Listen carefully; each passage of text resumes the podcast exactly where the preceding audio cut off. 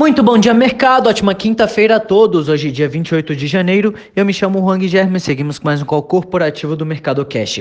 São 9 horas e 10 minutos, horário de Brasília. Índice S&P 500 Futuro indicando queda de 0,12% e o índice Bovespa Futuro indicando alta de 0,88%. O índice brasileiro encerrou o dia de ontem em queda de 0,50%, cotado aos 115.882 pontos pelo sexto pregão consecutivo após uma sessão de extrema volatilidade. Os índices das bolsas americanas caíram todos mais de 2% em meio a resultados decepcionantes de empresas como a Boeing, que recuou 4% depois de um prejuízo recorde de 11,9 bilhões de dólares. Os investidores americanos também repercutiram a decisão de juros do FONC, que manteve os juros na faixa entre 0 e 0,25% ao ano. Hoje os mercados mundiais operam em queda depois da visão pessimista do Federal Reserve sobre a recuperação da economia dos Estados Unidos, quanto em meio a movimentos especulativos e preocupações com o ritmo da vacinação contra o Covid. No pré-market das bolsas americanas, Tesla e Apple têm queda de suas ações após a divulgação do balanço do quarto trimestre.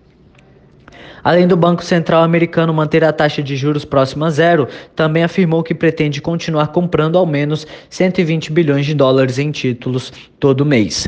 O PIB do quarto trimestre do país é o indicador a ser monitorado de perto pelos investidores hoje. Na Europa, a sessão é de queda para os principais índices, também pesando negativamente o impasse entre a União Europeia e a AstraZeneca para entrega de doses da vacina contra o coronavírus. Segundo a União Europeia, a farmacêutica anglo-sueca pretende entregar consideravelmente menos doses nas próximas semanas do que o combinado e anunciado. O Eurostox opera em queda de 0,41, a Alemanha opera em queda de 0,68, Paris cai 0,17%, Milão opera em queda de 0,45% e Reino Unido cai 1,11%.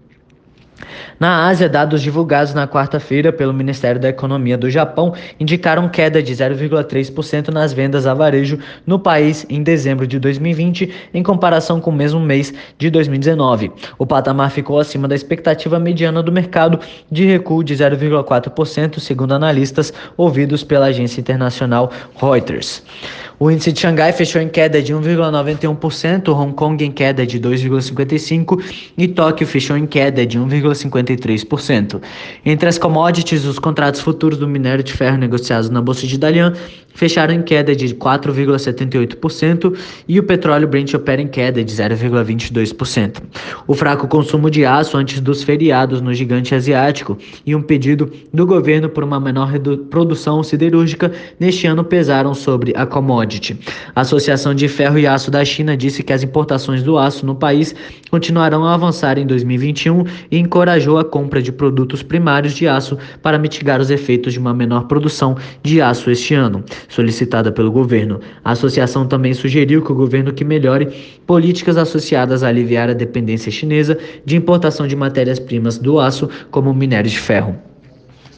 Neoenergia. A Neoenergia emitirá 2 bilhões de reais em debêntures. As debêntures serão simples, não conversíveis em ações e em série única em operação que será realizada por meio de uma oferta pública de distribuição com esforços restritos. BRF, o fundo de pensão de funcionários da Petrobras, a Petros, diminuiu sua participação acionária na BRF para 9,9%, assim passou a deter 80 milhões de ações da empresa. Caixa Seguridade. A Caixa, a Caixa Econômica Federal, por sua vez, informou na véspera que a sua controladora, a Caixa Econômica Federal, a, retomou as discussões para o pedido de registro da oferta pública de distribuição secundária de ações da seguradora. Esta é a terceira tentativa de abertura do capital do braço de seguros da Caixa Econômica. Na última vez, em setembro do ano passado, o Banco Estatal suspendeu a operação diante das condições adversas do mercado devido à pandemia. Randon. A Randon anunciou a aquisição por 21,5 milhões de reais da CNSC Indústria Metalúrgica localizada em Caxias do Sul.